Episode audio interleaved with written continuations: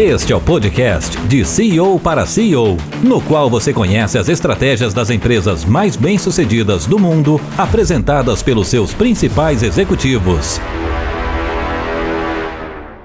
Olá, boas-vindas a mais um programa de CEO para CEO. Hoje eu falo com o atual presidente da Associação Brasileira das Administradoras de Imóveis, Rafael Tomé. Deixa eu chamar ele aqui. Fala, Rafael. Boa tarde. E aí, Cláudio, tudo bem? Obrigado pela participação. Você é CEO da BAP, administradora de bens. Exatamente. O que é a BAP? Bom, a BAP, é, primeiro, obrigado pelo convite. É um prazer estar aqui conversando com você, conversando aí com, com a audiência. Vamos ter um, um bate-papo aí bem, bem produtivo. Bom, a BAP é uma administradora de condomínios, né, uma imobiliária que, além de fazer a administração dos condomínios, também tem setores de, de locação e vendas de imóveis, e estamos aí no, no contato com os síndicos é, diariamente para fazer né, a emissão dos boletos das cotas condominiais, o pagamento das contas de condomínio, a prestação de contas, é, todo esse trâmite para que o condomínio possa funcionar, para que o síndico possa fazer é, o, o, todo o seu trabalho aí de, de gestão do condomínio, a gente está tá aí à frente desenvolvendo esse, esse relacionamento. Além das dúvidas, né, nesse período que a gente está vivendo, né, de pandemia, uh, as dúvidas foram é, ainda maiores, né, muitas leis é, que deram responsabilidade para os síndicos, e a, e a BAP, né, uma empresa que esteve muito presente aí do lado, assessorando é, os síndicos. Quem é teu cliente-alvo aí? É o, é o síndico? É o condomínio? Então, uma administradora de condomínios, se, se enxergar o síndico como cliente único, ela acaba se perdendo numa possível política dentro do condomínio. Né? A administradora deve enxergar o meu cliente é o condomínio. É, e aí você envolve todo, todos os stakeholders aí né, nessa conta. Né? Eu tenho que satisfazer as demandas do síndico, porque é o gestor, ele é o CEO do condomínio. Né? É, é, você tem o conselho, que é um conselho é, administrativo, como um conselho de empresa, e você tem os condôminos, né? numa, é, numa analogia ali, a população são, é, não chegam a ser os funcionários, porque não tem essa, essa relação, mas são os sócios, né? os, quem elege ali o, o, o executivo, que é o síndico. Então, a administradora tem que ter esse olhar completo. Tem que olhar para todo mundo. Você tem que atender ao condômino, porque senão ele briga com o síndico. Tem que atender ao síndico, porque senão ele te demite. E tem que atender ao condomínio, que extrapola os condôminos e os síndicos. É, exatamente. O eta, eta setorzinho complexo, né? É, é, é então, mas aí vocês estão nele há já um tempão, né? Quando é que a BAP foi fundada? A, a BAP foi fundada há 40, é, foi fundada há 48 anos. Agora, em agosto, a gente completou 48 anos é, de existência, desde 72 que ela foi fundada é, pelo meu pai, e estamos aí até hoje. Então, conta um pouquinho o que você sabe. Eu sei que você era novo quando a BAP foi vendida.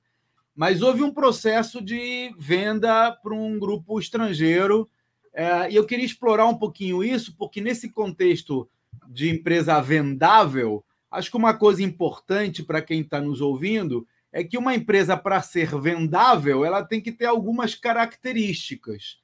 Ah, e eu queria explorar um pouco essas características. Conta um pouco como é que foi o processo de venda, até onde você sabe. Isso deve ser história da empresa, é. Então, certamente você sabe mais do que eu sobre isso. Então, conta aí como é, é que foi, num pano rápido, como é que foi a venda da BAP?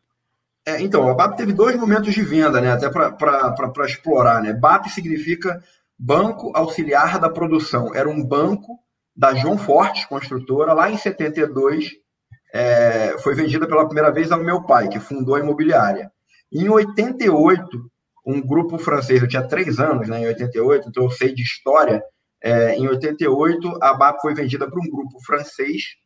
É, 78% da empresa é, foi comprada por um grupo, pelo grupo Vendôme Home, que é um grupo, um grupo de Paris, que hoje se chama Urbania.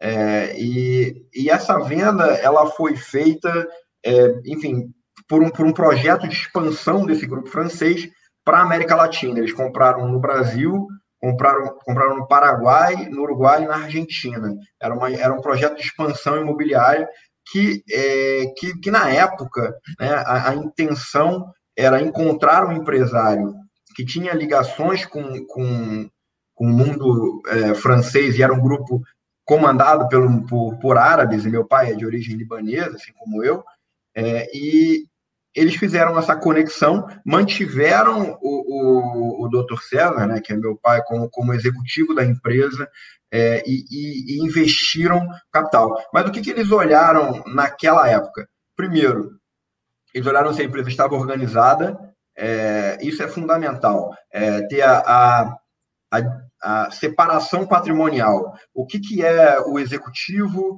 o que, que é a empresa, quais são as políticas, é, quais são as determinações, né? Porque isso, isso é muito comum é, em empresas menores do, do, empresário confundir o patrimônio da empresa com o dele próprio. Então isso precisa ser muito bem avaliado. É, e aí todas as situações é, fiscais, trabalhistas, é, também a, a, empresa precisa estar em bom, é, em bom aspecto dentro do país para que outro país e outra empresa, né, de outro país possa se interessar por ela e fazer negócios com ela.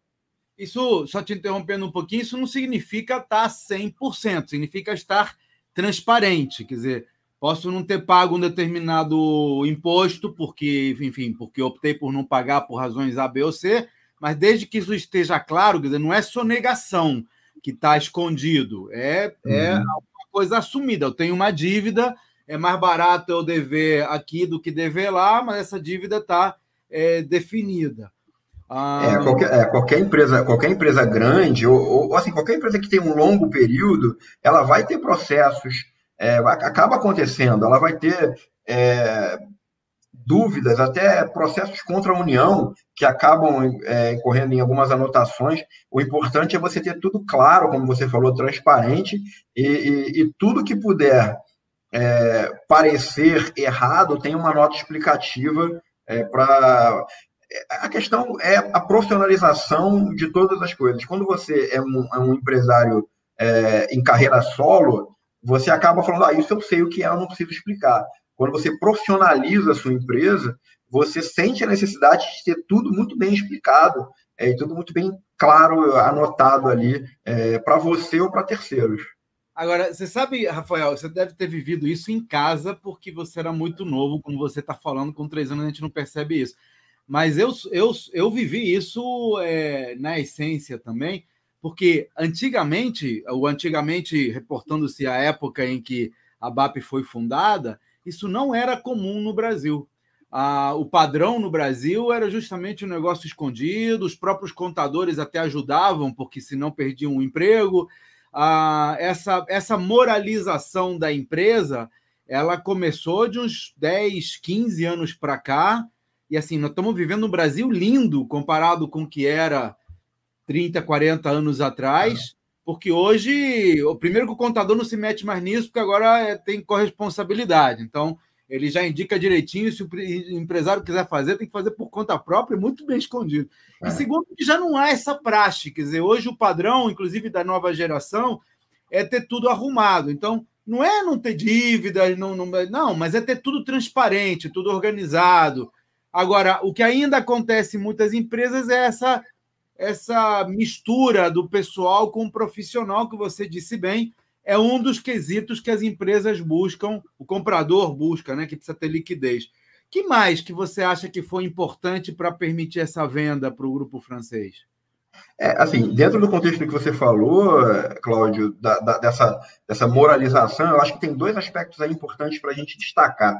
O primeiro é um, é um, é um processo né, da Receita Federal que hoje cruza todos os dados de todo mundo, então as empresas acabaram tendo mesmo que se adequar. É, então, isso ali é, é, é, pela força, mas também teve uma evolução nossa enquanto, enquanto sociedade, né? enquanto, é, enquanto empresários, de, de entender é, os aspectos de liderança como exemplo. Talvez antigamente era mais natural o, o chefe é, ser esperto nesse aspecto, e isso não pegava nada para ele. Hoje, nas culturas das empresas modernas, é, é muito importante isso, é, que, que, que, você é, tenha até pequenos gestos, né, pequenas atitudes, mas que você mostre para os seus funcionários que aquela é uma empresa séria, que é uma empresa sólida, é, que é uma empresa que tem boas práticas é, de, de, de gestão que, até para que no dia a dia dele ele também faça o mesmo.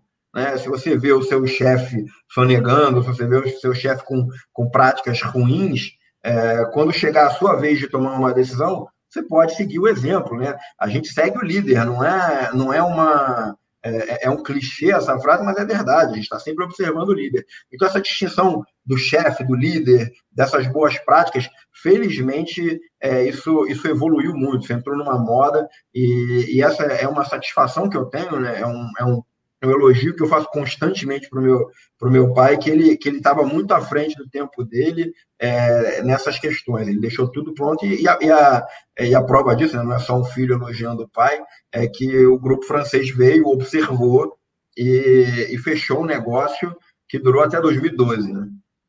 Então, vamos falar já de 2012. É, você sabe que, só complementando isso que você falou, uh, o que está acontecendo hoje é um movimento duplo, triplo, né? O governo está ali com a social e com o SPED e tudo mais, como você falou, meio que está impondo essa transparência. É, alguma mudança na legislação que fez com que o contador, que era o principal auxiliar fiscal do empresário, é, passasse a ser mais é, consciente também da necessidade de transparência. Mas aconteceram dois, dois movimentos. Primeiro, que o líder, o gestor, passou a entender que tem que liderar pelo exemplo, que você bem falou. Eu não posso dizer para o meu funcionário seja íntegro se ele está vendo que eu estou sonegando, então né, é, a, a, a, mensagem não fica. E está acontecendo um outro, uma outra situação muito mais impactante, até com muito mais força do que essa primeira, e até da segunda, que é o fato de que os funcionários agora querem trabalhar em lugares onde eles estejam alinhados com seus propósitos. Então, uma empresa que ele não se sente bem porque não está alinhada com seus valores, ele sai fora. E hoje, um dos maiores preocupações, uma das maiores preocupações das empresas é reter talentos. Aí vem Great Place to Work e tal, não sei o que. Então, assim, ou a empresa lidera pelo exemplo e procura pessoas que estejam alinhadas com esse exemplo que ela está dando, ou não vai ter bons funcionários, e aí acaba perdendo é. tempo. E vai, ficar, e vai, ficar, com os funcionários alinhados com a corrupção, com, com algumas o pior dos mundos, né? Exatamente. Vamos falar de 2012. 2012, você já é grandinho e vê uma oportunidade com a, de, de recuperar a BAP. Como é que foi esse movimento? Bom, 2012, eu já tinha 27 anos, é, não fui empresário, não fui funcionário da BAP de carreira, né? Eu entrei na BAP com 26, com 26 anos, é, ou seja, eu tive uma, uma, é, uma, uma trajetória é, de, de, de, consultoria, de, de, enfim, trabalhar fora da empresa. Eu quis fazer isso, eu não quis é, ir para a empresa é, de largada. Primeiro, porque meu irmão estava lá, né? eu tenho uma excelente relação com meu irmão, amo meu irmão, é, mas a gente entendia as diferenças, né? Que talvez os dois ali juntos faria, faria, teria, a gente teria algum atrito, é, ou, ou, enfim, ficaram duas, duas cabeças ali. Então a gente sempre teve essa, essa distinção. E em, 2000, em 2012, com 27 anos, eu retornei à BAP é, e sem, sem, sem pretensão, né? sem, sem nenhuma, nenhuma ideia de, de vender a empresa, né, é, de comprar, recomprar a parte que foi vendida da empresa. Eu queria aprender, comecei a cursar francês é, para poder ter relacionamento com, com, com os franceses do grupo, porque eu sabia né, de que eles vinham é, duas vezes por ano ao Brasil para as reuniões é, de conselho, né, de investimento, e que as reuniões eram pesadas, mas eu não participava das reuniões. Né? Então, eu comecei a estudar francês, as reuniões eram todas em francês, meu pai sempre falou muito bem, e, e comecei a participar e ouvir. Só que em 2012 foi um ano de crise extrema na Europa. Foi um ano pesadíssimo para a Europa. E, e, o mercado imobiliário ele é muito sensível a, a, a essas crises, porque tudo acaba impactando na, na, na moradia, né? as pessoas param de comprar, é, tem, tem, todo um, tem todo um impacto em cima disso. Então, na, na, na minha terceira reunião é, de, de, de, conselho com os franceses, eles é, vieram com, com a seguinte determinação, né? É, olha, a gente está com dificuldade na Europa, a gente precisa maximizar os lucros aqui para levar o capital para lá e recuperar a empresa, reinvestir, pelo menos manter a empresa viva. Então, é, como majoritários que somos, é, vamos cortar aqui é, 20% da verba de marketing, 30% do pessoal, é, vamos, vamos mudar a empresa desse prédio bonito aqui para um prédio mais modesto, é, vamos cortar o salário dos executivos. Ou seja, a operação que estava rodando bem foi muito diminuída é, e foi, foi, foi essa proposta de diminuição de orçamento para alimentar uma, uma operação que estava em dificuldade. Né? E, e isso para a gente foi muito mal. Eu, eu estava há um ano né, na empresa, eu falei, olha, é, fiz, fizemos uma reunião na interna Brasil, falando, olha, a gente não, não, a gente morre no longo prazo se a gente fizer isso. Imagina, uma empresa, a gente estava falando aqui de dar o exemplo, então, uma empresa que permite é, que para é, tá todo mundo trabalhando bem, a empresa está redonda, está funcionando, mas para alimentar o meu, meu chefe na Europa, eu vou cortar aqui 30% das cabeças e vamos em frente. Então a gente não podia admitir isso, né? Nem como empresários, porque o nosso negócio estava em jogo, é, nem como família, nem como, nem como seres humanos, nem como história né, daquela empresa, é, e que, que naquela época ainda tinham alguns fundadores que ainda trabalhavam na empresa, né, funcionários é, de carreira ali, que, que, que, estavam há quase 40 anos na empresa, há quase 40 anos na empresa de verdade, é, e, e, a gente não podia permitir. Então, numa reunião, eu, eu, eu chamei meu irmão, meu pai, minha mãe para uma reunião é, e, e, falei, olha, a gente, já que eles querem dinheiro agora, né, dinheiro rápido para salvar, a gente compra, né? A gente a gente entra com, com um processo aí é, é de compra, chama eles para fazer uma, uma avaliação, né? E aí, é, fazendo uma analogia com o futebol, a gente está jogando dentro de casa, né? Jogando no nosso estádio aqui no Brasil, num ambiente que a gente conhece, no mercado que a gente conhece, e eles não, a gente traz eles para uma discussão e compra a empresa. Bom, aí no início foi, foi bem complicado, porque eles não, não entendiam a venda como algo viável, porque eles não queriam é, os valores ali é, de uma vez só, eles queriam ter a, ter a empresa fazendo a manutenção, porque crise a gente sabe que, que começa, é, prejudica e acaba, mas não sabe quando. Mas a gente acabou conversando, fizemos uma, uma, uma, uma, uma estrutura de pagamento para eles é, é, em, em, dois anos, e eles, e eles acabaram, acabaram aceitando até por, por falta de opção né? Porque a gente, é, um, meu pai, como executivo da empresa na época, ele, ele tinha que tomar as atitudes dos franceses, mas se ele não tomasse, uh, os franceses também teriam dificuldade de, de substituir o, o, executivo. Então a gente desenvolveu um, uma, uma conta, chegamos a um valor e, e, e fechamos o negócio. E hoje a empresa é 100% brasileira e 100% da família. E aí vocês fecharam um negócio com um ganho que você falou aí, é, porque você comprou pelo valor antigo, foi isso? É, exatamente. Na verdade, a gente comprou, e, e, e para ser muito sincero, a gente não fez essa conta na época. Né? A gente fez essa conta depois. É, acabou que o valor que a gente fechou, é, porque a empresa, enfim, já estava mais desenvolvida, com mais custos também, é, toda, toda a questão trabalhista, né? A empresa já, já tinha quase 100 funcionários na época, é, e, e, a gente acabou comprando, quando a gente fez a conta, o mesmo valor de 88 corrigido foi o valor é, que a gente comprou em 2012, e, e, na época a empresa já, já tinha crescido aí é, 35, um pouquinho mais até, por cento da base de clientes. Então acabou sendo um, acabou sendo um excelente negócio. Você vendeu a empresa, teu pai vendeu a empresa para eles por um valor, recomprou em 2012, só que a empresa tinha crescido quase 40% nesse, nesse Basica, é, basicamente é. isso. Até é o cenário, o cenário, Cláudio, que eles não tinham muito o que fazer com a empresa, só podia ser um comprador, e eles estavam desesperados por dinheiro na hora. Então, dentro de, um, de uma negociação que foi, foi, foi muito justa, muito tranquila, temos relacionamento até hoje é, com, com, com, um dos ex-donos da, da BAP, a gente conversa, troca ideia sobre o mercado, é, mas acabou sendo financeiramente um negócio é, patrimonial excepcional para a família. Vamos falar um pouco dessas relações é, de família, porque você, você tinha teu irmão trabalhando aí, você tinha, é, como você falou, executivos que estavam aí 30, 40 anos, de repente vem um garoto de 20 e tanto, entra na, na transação da compra e assume né, a, a presidência. Como é que você administra essa questão é, familiar numa empresa que, por definição, não pode ser familiar. Quer dizer, você não é o que você falou, né? Não dá para misturar uma coisa com a outra, senão ela não é vendável.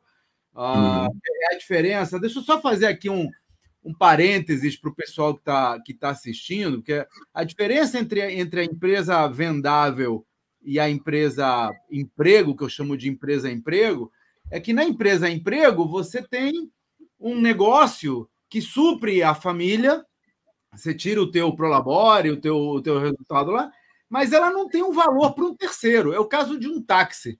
Você compra um carro e você dirige o, tá, o, o carro como táxi, você vai tirar teu dinheiro lá, vai sustentar a família, pode viver até muito bem.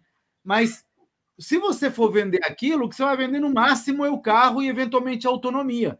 Ele não é uma, uma empresa vendável. Agora, se eu comprar um carro e é, dá para outra pessoa dirigir, eu posso comprar 3, 4, 50, 5 mil carros. Então, eu posso crescer além do que eu sou capaz de dirigir. É a mesma analogia que eu faria, por exemplo, se você considerasse que você hoje ainda tivesse que fazer é, o contato com os condomínios, ou atender a emitir os boletos, fazer a cobrança. Dizer, você pode fazer isso, mas você estar limitado a meia dúzia de condomínios que são os que você pode administrar com as suas próprias mãos. No momento que você cria uma empresa maior, com processos, com time, organizada, é, com sistemas de recorrência, aí você expande e consegue crescer. Mas quando você faz isso integrado à família, tem que haver uma separação, tem que, ser uma, tem que haver uma profissionalização das atividades. Como é que você faz isso na BAP? Bom, é, pergunta pergunta para mim fundamental para todo mundo que, que é de, de família empresária é, é, essa. É como, como, primeiro, primeiro, como você chega, né? Porque na época que eu entrei, meu irmão já tinha saído, meu irmão é, ele, ele teve uma, uma, uma carreira na, na BAP e saiu para o mercado de construção, é, porque tinha outros objetivos, e ficou um hiato aí de dois anos sem filhos, e aí eu cheguei né, dentro desse cenário que eu já contei aqui. Então, a primeira coisa é saber chegar, é saber que a sua força, a sua voz vai muito além da sua capacidade de controlar isso, porque se você faz qualquer comentário, você pode, ah, entrei como, como estagiário, mas, é, mas o seu sobrenome fala por você e qualquer opinião sua é, pode ser entendida com, com uma força dramática dentro da empresa, porque todo mundo te olha, todo mundo é, olha para os seus pés, para as suas atitudes como o futuro da empresa. Então, quem quer fazer carreira ali está diretamente ligado, ligado às suas ações para compreender o futuro da empresa. Então, está todo mundo te avaliando o tempo todo. Eu vou falar o que eu fiz. É, eu cheguei, eu chamei uma reunião é, de todos os gestores da empresa, e eu fiz uma pergunta para eles. Eu falei: vocês sabem por que, que eu estou aqui? Aí todo mundo falou, não, para melhorar, para dinamizar, para modernizar, para trazer coisas novas. Eu falei, não, eu estou aqui porque eu sou filho do meu pai. É por isso que eu estou nessa cadeira. Eu não estaria aqui se fosse diferente. Eu não teria sido contratado, eu não participei do processo seletivo, eu não fiz prova, eu não escrevi uma redação, não fiz um psicotécnico, nada. Eu estou aqui porque eu sou filho do meu pai. Agora, uma vez que eu estou aqui e a minha presença é inevitável, vamos trabalhar. E aí vamos, vamos modernizar, vamos fazer tudo isso que vocês falaram. Então, a consciência de que você não está ali é, numa meritocracia é, é fundamental para começar a conversa. Porque se você achar que você que é uma monarquia de direito divino e que você nasceu com o direito de ser um CEO, você está bem, bem mal encaminhado. É, você não vai se preparar, você não vai estudar, você vai achar que as suas ações vão funcionar dentro daquele ambiente. E vão. Eu nunca esqueço dessa experiência que eu tive. Eu acho que eu nunca contei isso, eu vou contar aqui pela primeira vez. É, eu contei uma piada no ambiente de trabalho, numa reunião. Eu gosto de fazer isso, quem trabalha comigo sabe que eu, quando faço algumas piadas, até mais do que deveria. E foi uma gargalhada geral. Falei, bom, essa piada funciona. Eu, no mesmo dia, saí para tomar um chopp com os amigos e contei a mesma piada. E duas pessoas ali deram uma risadinha. Aí eu falei, é, quando as pessoas estão na sua folha de pagamento, as piadas funcionam muito melhor. É isso aí. Então, isso, isso mesmo, isso serve para estratégia de negócios, isso serve para suas ideias, isso serve para pro, os aplicativos malucos que você pensa. Todo mundo vai achar tudo maravilhoso. Só que o mundo lá fora não importa quais são os códigos do seu DNA, não importa qual é a cor do seu sangue, qual é o seu sobrenome, onde você mora. Importa se é bom ou ruim. Então você tem que se preparar para ser bom. Então, quando eu cheguei na empresa, eu fiz esse destaque, falei, olha, eu tenho consciência que eu estou aqui porque eu sou filho do dono. Não me diminuam por isso, eu já, eu já tenho consciência disso. Agora, vamos ver os resultados, vamos ver o que, que a gente é capaz é, de, de, fazer junto. E aí também, no, no, no, na tua pergunta, é, fala de como destacar isso, né? E, e para todo mundo que tem empresa familiar, é fundamental saber isso. Quando eu aprendi isso, é, mudou a minha visão de empresa familiar. É, você tem três esferas que você precisa considerar. A primeira é a propriedade, quem são os sócios. Eu considero três círculos, né? Os sócios, a propriedade, a família e a gestão. Tá? Então, eu hoje sou sócio da empresa, tenho um percentual da empresa, eu sou familiar, eu sou filho do, do, do fundador, e eu sou gestão. Eu estou na interseção das, dos três círculos. A minha mãe e meu irmão, é, eles são família.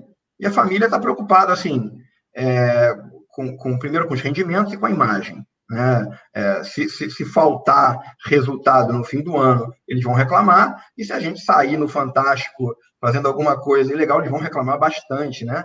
Tem várias empresas aí, não vou citar nenhuma, mas que você se batia no peito e falava: meu filho trabalha na. E aí, daqui a alguns anos, já ah, trabalha ali com, naquele setor. Então, muda. Então, a família é preocupada com isso.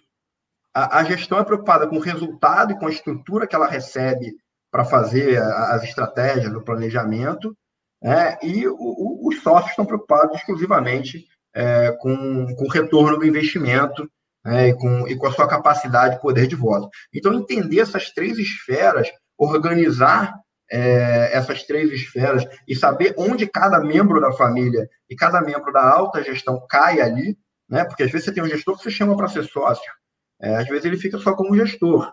Enfim, e, e, ter, e ter essa organização, essa visualização bem clara quando você é gestor de empresa familiar.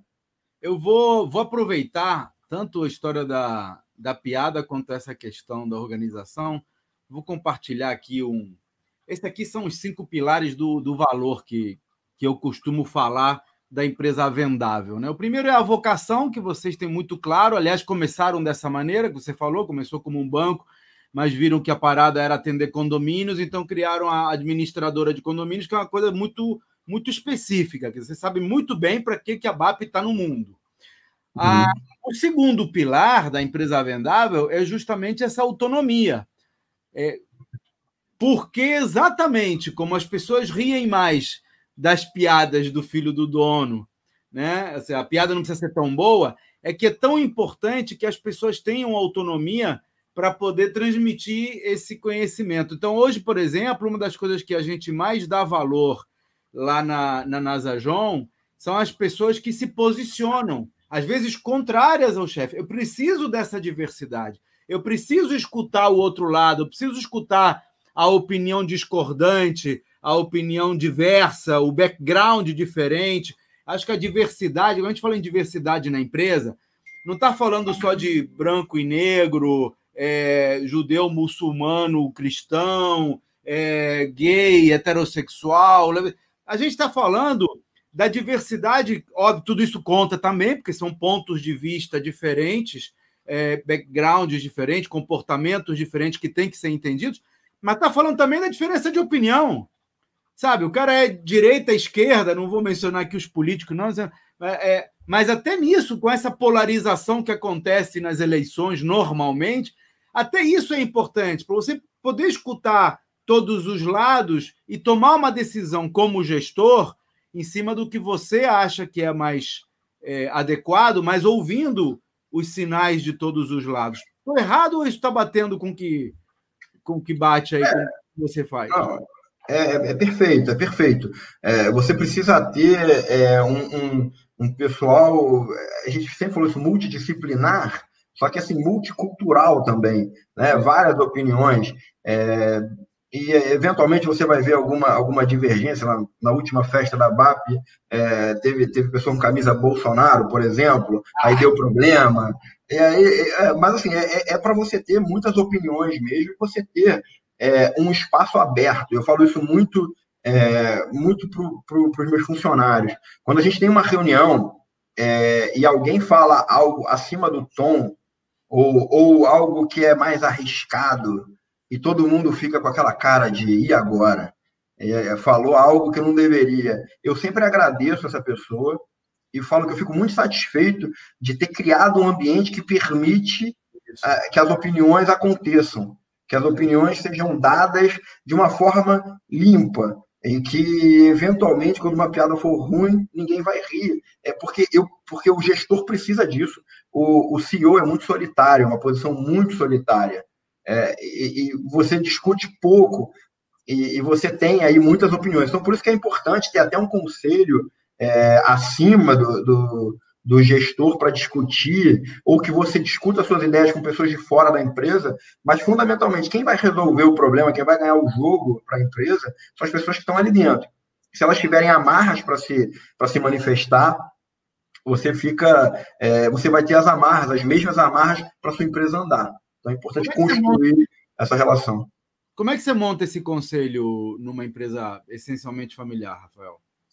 Então, quando a empresa familiar, a gente tem que o tempo todo é, buscar a profissionalização é, a, a, a, todo custo. Né? Você tem que ter é, o, o, gestor, o gestor da empresa, ele precisa ser avaliado não só pela família, porque quando isso acontece, vira um, vira um almoço de domingo, é, não, não, não, é uma reunião empresarial. É, então, é, quando você tem uma empresa já mais consolidada, é, é importante que você busque no mercado e fale assim: beleza, meu planejamento é, é eu, eu quero expansão.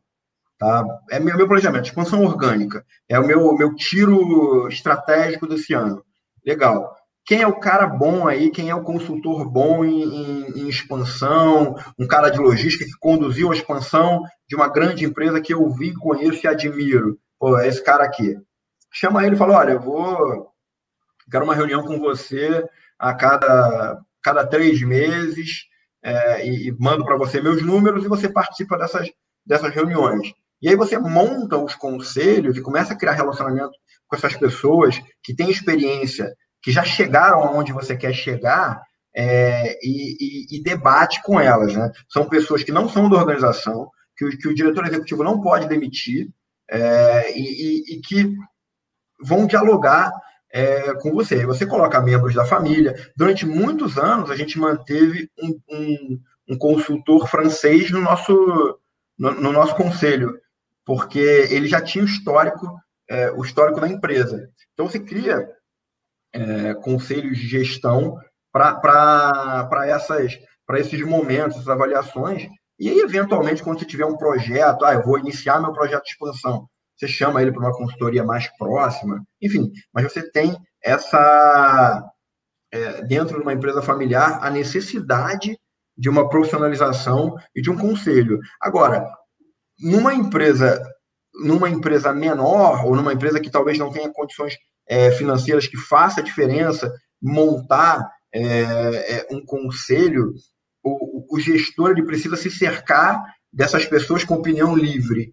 Então, é muito importante, até no caso, aqui falando um pouco da, da, da Associação Brasileira, da ABAD, é, o, o, convívio entre empresários não chega a ser um conselho mas é um lugar onde você pode discutir ideias. Você não vai abrir seus números, mas você vai discutir ideias, você vai, é, você vai se, vai se colocar num lugar de troca onde você é mais um. E aí eu posso falar, no meu caso, é, como, como, como filho do dono, é, que ainda sou, eu, eu valorizo muito a oportunidade de ser mais um, porque no resto do tempo você é aquele cara que vai assumir a empresa em algum tempo. Então você valoriza esse tempo, aproveita esse tempo e cria momentos para isso. Hoje em dia tem até organizações que criam é, espaço para esses fóruns de troca, né, de compartilhamento, porque o CEO é um cara muito solitário, né? Não tem com quem trocar. É o que você falou, a galera ri até de piada ruim, né? Então, se você não tiver com quem trocar, quando você tem um sócio, eu, por exemplo, eu tenho a, a, o privilégio de ter um sócio nos meus negócios e, um, e, e, sempre tem uma troca, porque eu confio nele, quer dizer, a gente se gosta.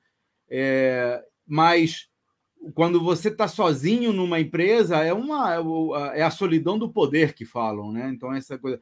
Agora, voltando aqui ao nosso diagrama dos pilares, o, o quarto pilar é o pilar da organização.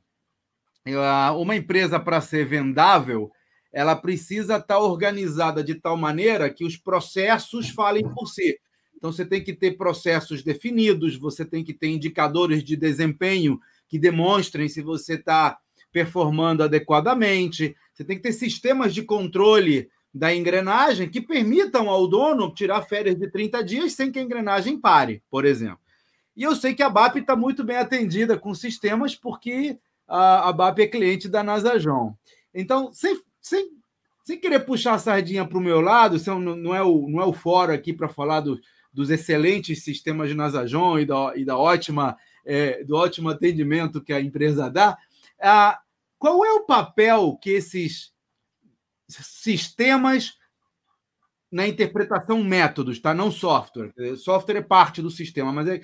qual é a preocupação da BAP com esses sistemas, com essas metodologias, com esses processos, para que não dependam nem do Rafael, nem da Maria, nem do Pedrinho, que eles possam é, funcionar por si?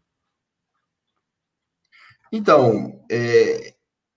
Cláudio, já era ultra importante na pandemia, isso ficou superlativo, porque a gente, aí eu falo também, falha minha, né? A gente, tinha, a gente tem a ilusão de que quando você anda no, no escritório, o, o, a sua presença emana um controle que de fato não existe. É, então, quando você tem os funcionários todos em casa, e aí o, o CEO acorda e ele não tem um escritório para ir, que foi o caso da BAP, né? A BAP, é, até com, com, com, a ajuda da Nasajon, que a gente já tinha até o DP, é, que, já, que usava a função mais web, né? já trabalhando de casa direto, é, o, o, o controle ele se torna muito mais difícil de realizar, porque você não sabe é, se o funcionário. E aí, e aí, dos dois lados, tá? De um lado, o empresário não sabe é, o que está sendo feito, porque ele não tem o controle físico das coisas, e por outro, a gente percebeu dos funcionários uma, uma vontade de demonstrar que estavam trabalhando muito, muito superior ao, ao que está no escritório, porque ele está no escritório, está trabalhando. Ele está em casa, ele, o próprio funcionário teve isso. Não, olha, eu preciso responder o e-mail em dois minutos, porque senão vão achar que eu estou na praia.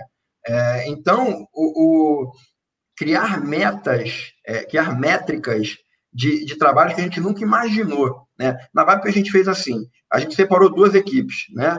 É, Para uma administradora de condomínios, é quase que é, tinha, é, era impensável falar em home office, tá? Impensável. Qualquer uma delas, eu, eu conheço a grande, grande parte do mercado, ninguém nem falava nesse assunto. Não era assunto de reunião de é, coletiva com, com o sindicato dos empresários, nada. É, então, é, você pega metade da equipe de TI e fala, vocês vão fazer o home office funcionar, e a outra metade você fala, vocês vão controlar isso aqui. Eu quero relatório de performance, relatório é, que, que, o sistema possibilita isso, é só você criar o relatório. É só você falar, olha, que registrou um pagamento. Qual foi o usuário que fez, quando fez, aí você sabe quem está trabalhando menos, quem está trabalhando, quem está trabalhando demais, porque num período como o que a gente viveu, né? E, e, e, aí não tem nada a ver com métrica, mas essa foi uma, uma atitude que partiu da equipe, nem partiu de mim, é mérito deles, de, de contratar. A gente contratou psicólogos para conversar com os funcionários, né, naquele período maior, e todo mundo quer que continue, a gente vai avaliar, é, mas de, de, de olhar e ver que tinha funcionário trabalhando meia-noite e ligar para os caras e falar assim: o que, que houve? É, sabe? Então, é, criar esses métodos e essas métricas e processos, porque senão você fica no nível das relações. E a pior coisa que pode acontecer é, para procedimento é virar relacional. Porque o, o procedimento, para dar um exemplo aqui, o procedimento é o seguinte: entrou um pagamento, ele vai ser pago em até 72 horas, ele vai ser feito as retenções e ele vai ser debitado é, do cliente é, duas horas depois de pago. Esse é o processo definido, desenhado, bonitinho as caixinhas. O relacional é: chegou um e-mail, eu imprimo, vou na cadeira do outro, falo, paga pelo amor de Deus, porque o cliente está em cima de mim ou porque eu esqueci na gaveta. Então, quando você tem os processos definidos, você não precisa tomar decisão a toda hora. Porque quando isso acontece, esse processo, você precisa pensar: pago ou não pago? Eu vale a pena ou não? Qual é a conta que eu faço para decidir isso? Você sistematiza as relações e encaminha é, os melhores resultados para a sua empresa. Você passa a perder tempo só quando aparecem situações novas, porque aí você define os defaults, né? Você define Exato. Você me comentou uma coisa, eu te perguntava antes da nossa dessa de começarmos a live, eu te perguntava o que que você diria para o teu sobrinho quando ele fosse assumir a empresa, e você falou uma frase muito legal que eu queria que você repetisse aqui. É, não, é, é, é, eu, eu, essa frase, vou, vou, vou, falar aqui, mas assim, é uma reflexão que eu faço muito. Eu, e aí, não, não com um sobrinho, é mais comigo mesmo voltando. O que, que eu faria se eu estivesse pisando hoje pela primeira vez na empresa? Então, o que eu falaria para esse sobrinho ou para mim mesmo é: calma, daqui a cinco anos você vai se achar um idiota, e se isso não acontecer, deu alguma coisa errada. Deu algo muito errado porque você não evoluiu, você não tentou e errou, não aprendeu. E se você continuar se achando o máximo daqui a cinco anos, é, é, é porque você não evoluiu. É porque é, você, você acreditou na piada sem graça que todo mundo riu. Então, o, o para usar uma analogia aqui, então eu acho que esse é o, esse é o fator mais importante. Errar vai acontecer. É, o, torce para os seus erros serem baratos, experimenta antes é, mete a cara, estuda, se prepara, porque o, o filho do dono acaba sendo um pouco é, criminalizado, né? não digo criminalizado, mas assim, diminuído. Eu, eu até, até eu, às vezes, penso, penso dessa forma, quando vou ser atendido pelo filho do dono do meu dentista, hoje não, já somos amigos, mas na primeira vez eu pensei, hum. É, é mas assim, tem um, é, tem, tem um valor extremo no filho do dono, porque é o, é o que mais pensa em longo prazo. E se ele tiver uma boa formação, se ele se capacitar, se ele se preparar, tem tudo para dar certo. É, é, ele não está fazendo conta de ano, de bônus, ele está fazendo conta de, de, de, patrimônio, conta de gerações. Então, é, é, é, um valor muito grande. Até no Japão, eu estudei muito isso, então eu cheguei nessa, nessa conclusão, nessa conclusão não, nessa informação no, no Japão, quando o, o, dono não é satisfeito com o trabalho do filho, ele não contrata um CEO, ele, ele adota o CEO. Ele fala, ele precisa ser meu filho. Parece que o, o CEO da, da Yamaha é adotado pela família. É, ele, ele, olha, esse cara precisa ser meu filho. Não, não tem como alguém tocar que não seja meu filho. Se meu filho não se interessa, eu adoto alguém. Então, assim, algum, algum, é, algum benefício, algum valor na, nessa transição de pai para filho empresarial, é, certamente existe. A gente tem que explorar esses pontos positivos, é, juntando com uma profissionalização e uma formação acadêmica de primeira linha. Não, e é espetacular essa tua frase. Eu vou, eu vou parar, viu? Porque eu, às vezes me perguntam, né? Você mudaria alguma coisa? Não, não mudaria nada. Eu sou um idiota. Se eu não mudaria nada, eu não nada nesse período, né? Se eu pudesse voltar atrás e fazer tudo de novo, óbvio que eu teria que fazer diferente, se não é porque não aprendi nada. Muito legal, essa aí adorei. Essa aí ficou, salvou, já ficou para o meu dia. É, Rafael, vamos, vamos nos encaminhando para o final. Eu, eu faço uma brincadeira com meus convidados aqui sempre, que eu coloco neles um chapéu de mago. Deixa eu botar ele para você aqui também. É... Eu... É, você está de, você tá de chapéu. Agora foi. É, então, você está com o chapéu de mago, que ele te, ele permite que você adquira um skill, uma, uma habilidade da noite para o dia. Então, se você pudesse acordar amanhã sabendo alguma coisa que hoje você não sabe, sem precisar fazer MBA, sem precisar ficar três anos em Harvard, sem precisar ir para a escola, alguma coisa que você precisa muito, que você quer muito saber, bota o chapéu, faz o desejo, amanhã você está sabendo fazer esse negócio. O que seria? Hum, é, essa é uma pergunta forte, né? É... Bom, eu, eu vou falar o que eu estou estudando agora, né? Que aí eu já me economizaria alguns anos aí, que eu ainda tenho muito pela frente.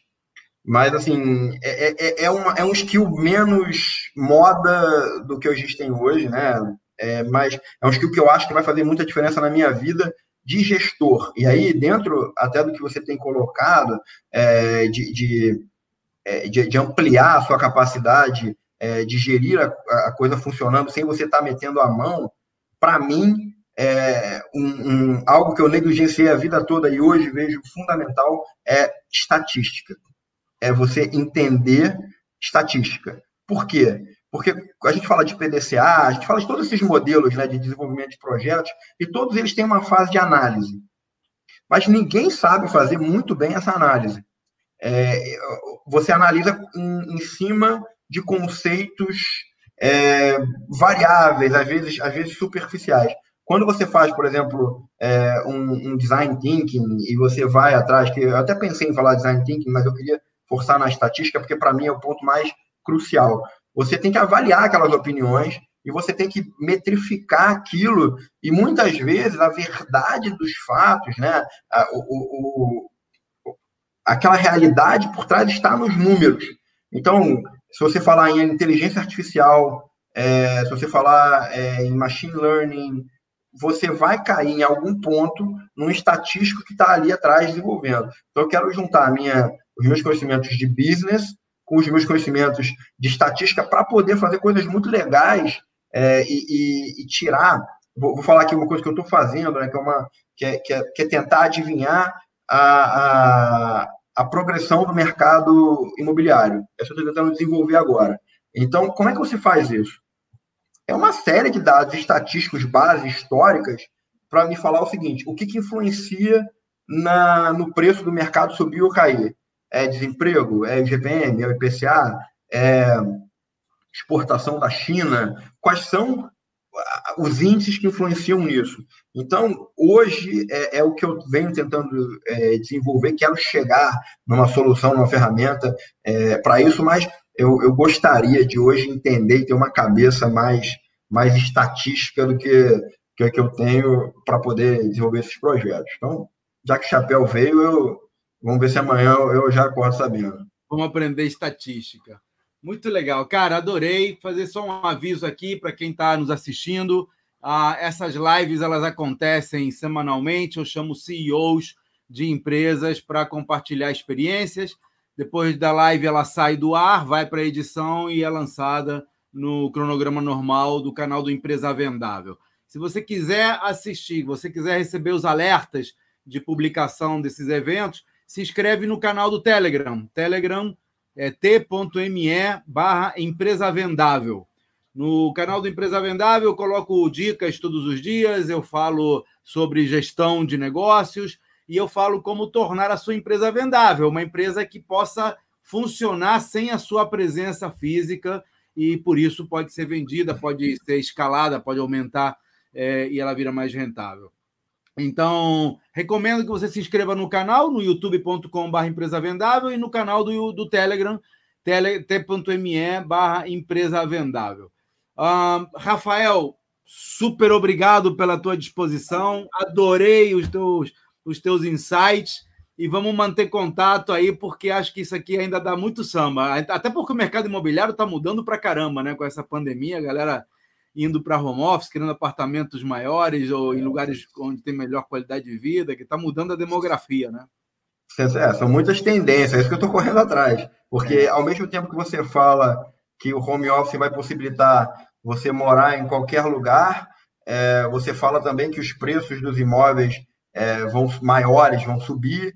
Então tem muita, muita tendência e muita tendência que, que não comunica uma com a outra. Então é importante a gente ficar aí é, atento a, a esse mercado e, e, e, ver o que, que acontece, é, sem tentar fazer futurologia, tentar realmente fazer uma estrutura, um modelo matemático para entender o que está acontecendo e, e, levar isso para os clientes, para a sociedade, de uma forma mais, é, mais coesa.